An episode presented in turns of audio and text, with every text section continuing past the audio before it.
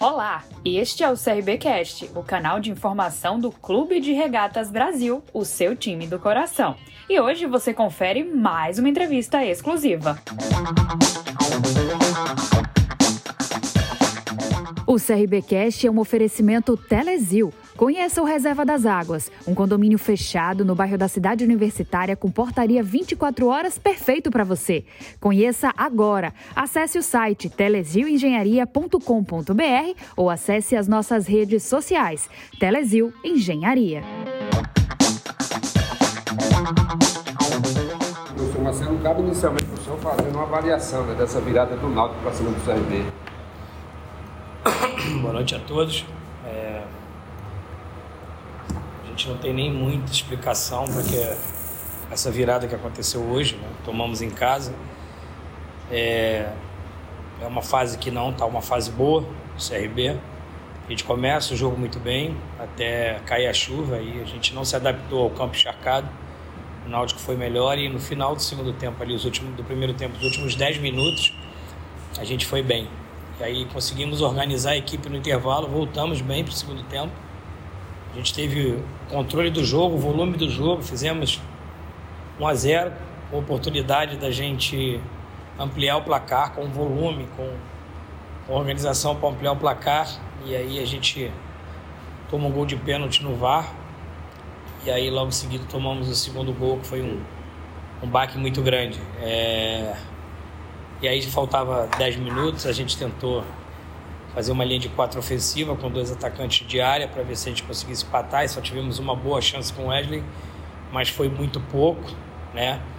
Mas cabe a mim agora analisar o, o, o porquê desse início tão ruim do CRB, mas diferente de sábado, sábado a gente perdeu e não jogamos nada.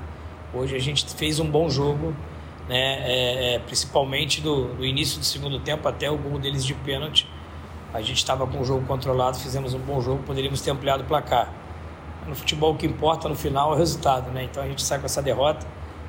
Uma derrota que a gente agora, a partir de amanhã, de cabeça fria, analisar o, o porquê da gente ter começado muito aquém em termos de resultados e números desse segundo turno e tomar as providências que tiver que tomar daqui para frente para que a gente possa reagir a gente tem que reagir. A gente não pode internamente achar que está tudo bem, tudo certo. Não está. Quando uma equipe que, como a do CRB, começa uma competição em três jogos, só faz dois pontos, a gente precisa analisar com, com muito critério, com a cabeça muito fria. E basta a mim, como treinador, tomar as providências que eu, tive, que eu tenha que tomar. Professor Marcelo, há duas situações. A conversa com o grupo no, no intervalo, que melhorou, o CRB voltou melhor, e as tuas substituições. A gente o time encaixou bem no segundo tempo. Eu acho que a gente fez um bom intervalo, conseguimos ajustar aquilo que precisava ajustar, principalmente a gente a gente estava trabalhando a muita bola, mas bem, mas não estava atacando a última linha do adversário. Você viu que logo a gente criou essas oportunidades todas de gols e começamos a atacar a última linha, atacar o espaço. E a gente poderia ter, como falei anteriormente, ter até ampliado o placar. As substituições foi dentro do que a gente analisou, o Romão pediu para sair, a perna pesou e o Richard já não estava conseguindo também, devido ao desgaste, recompor. Então, reforcei o lado esquerdo, estava vencendo de 1 a 0 com, com, com o Brian, né, que, é da, que é da posição, e o Apps, que, tem uma recomposição muito boa e uma saída muito rápida, e consegue fazer o jogo por dentro quando a bola está do lado direito. E aí eu, eu tinha bem, o time estava bem encaixado, eu tinha a convicção que a gente faria os dois, o 2 a 0 E aí a gente tomou logo um gol e, e logo a seguir toma toma o segundo gol, aí eu tive que mudar um pouquinho a, a, característica da equipe quando a gente tomou o gol de empate para buscar o resultado. Eu iria, eu iria entrar com o Vico no lugar do Longini, quando estava 1 a 0 para que a gente continuasse né, com o meio-campo mais próximo, mais encorpado. O Vico dá um, um, cara que tem uma bola parada boa, uma finalização boa de fora da área. Mas quando eu chamei ele o Prata para entrar, porque o Iago já estava ressentindo um pouquinho o ritmo de jogo, o cansaço ali no final, já não estava conseguindo mais encurtar, acompanhar o adversário. E aí eu ia colocar o Prata para que a gente pudesse continuar com essa boa saída pelo lado direito. O que o Iago estava fazendo, o Prata faz muito bem.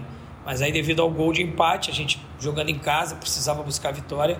E aí eu, optei por jogar com dois jogadores mais enfiados, fazer um 4-2-4, para que a gente buscasse a vitória.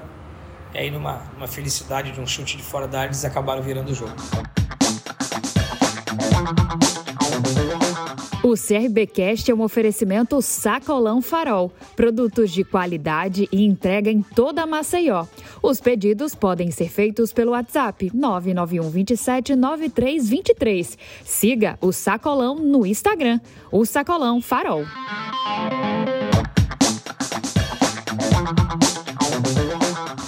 Relação à própria equipe, professor, a gente sabe que é, concluiu em algumas jogadas na partida, mas a falta de um camisa 10, um homem de criação que chame o jogo, que chame responsabilidade, que faça o time jogar, também é um fator diferencial dessa sua equipe, professor?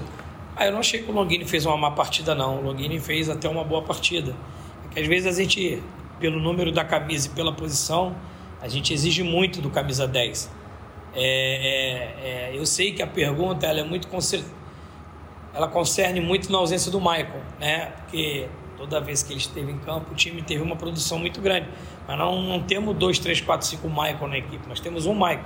E temos os jogadores que têm a posição dele ali, que eu até reputo que o Longini não fez uma má partida. Ele estava fazendo uma boa partida, né? Mas a gente sabe que o, que o camisa 10 ele é sempre muito mais cobrado que as outras posições porque é o cara cerebral do time, é o cara que tem que fazer a ligação, é o cara que tem que organizar né, o último terço da equipe ali.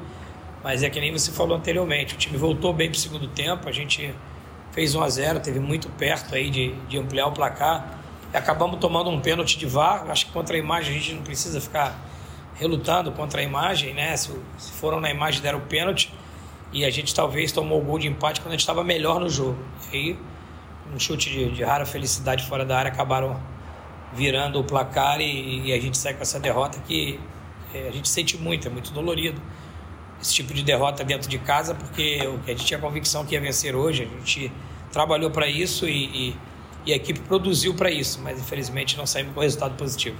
Cabo, três jogos e nenhuma vitória. Quantos pontos perdidos podem fazer falta ao longo da competição e como recuperar? É uma, é uma competição de ponto corrido. A gente tem 35 rodadas para disputar. A gente, a gente não pode achar agora que o CRB vai jogar a toalha com três rodadas. Né? A, história da, a história do pontos corrido ela, ela, ela, ela demonstra que tem equipes que, que recuperam e reagem dentro da competição. A gente ainda tem muitos desfalques, né? A gente tem certeza que quando o grupo tiver com a sua totalidade mais encorpada, a nossa produção vai aumentar. Mas hoje eu não tenho que ficar lamentando os ausentes, não. Quem jogou, produziu. A gente talvez tinha que ter tido um pouco mais de capricho para definir as oportunidades que a gente criou de gol, ampliar o placar. Esse placar de 1 a 0 é, é sempre perigoso, porque você jogando em casa, o adversário se atira para tentar o empate, e aí consegue um pênalti de vale, um chute de fora da área, acabaram virando o placar. Mas é, é, é, difícil você pedir tranquilidade nesse momento, que a gente tem três jogos e, e, e, um ponto conquistado, mas a gente tem que ter tranquilidade. Eu, como comandante, tenho que ter tranquilidade. Eu tenho uma experiência muito grande dentro da competição, eu tenho 35 rodadas pela frente e a gente agora tem que entender o que, que aconteceu hoje, né? O porquê desse início tão baixo de pontuação, para que a gente possa tomar as decisões necessárias e a gente recuperar os pontos agora fora de casa. A gente tem seis pontos para disputar Vamos tentar trazer o máximo de ponto possível para a gente recuperar esses cinco pontos que nós deixamos em casa. Professor, boa noite. Você foi campeão alagoano, a gente conversou lá em Campinas, você falou de extrair da equipe, não tem nada errado, mesmo o CRB perdendo. Mas nesse momento, não pelo resultado, mas por algumas situações, você treina, você pede, Tá difícil extrair de alguns jogadores o que você pede, o que você tá comanda? Não, os jogadores estão se entregando. Os jogadores estão se entregando, os jogadores estão se doando. Eu não posso, eu não posso chegar nesse momento e falar que não tem entrega, não tem doação dos atletas. É porque o futebol é muito difícil. Chega a hora que você tem que tomar uma decisão ali no último terço, talvez você tome às vezes a decisão certa, a decisão errada. A gente treina, a gente trabalha, né? mas as coisas não estão se encaixando da maneira que a gente possa produzir uma vitória. Basta a mim, a partir de amanhã, pensar é, é, é como a gente vai poder trabalhar para poder trazer essas vitórias de fora de casa. E esse foi mais um episódio do CRBcast.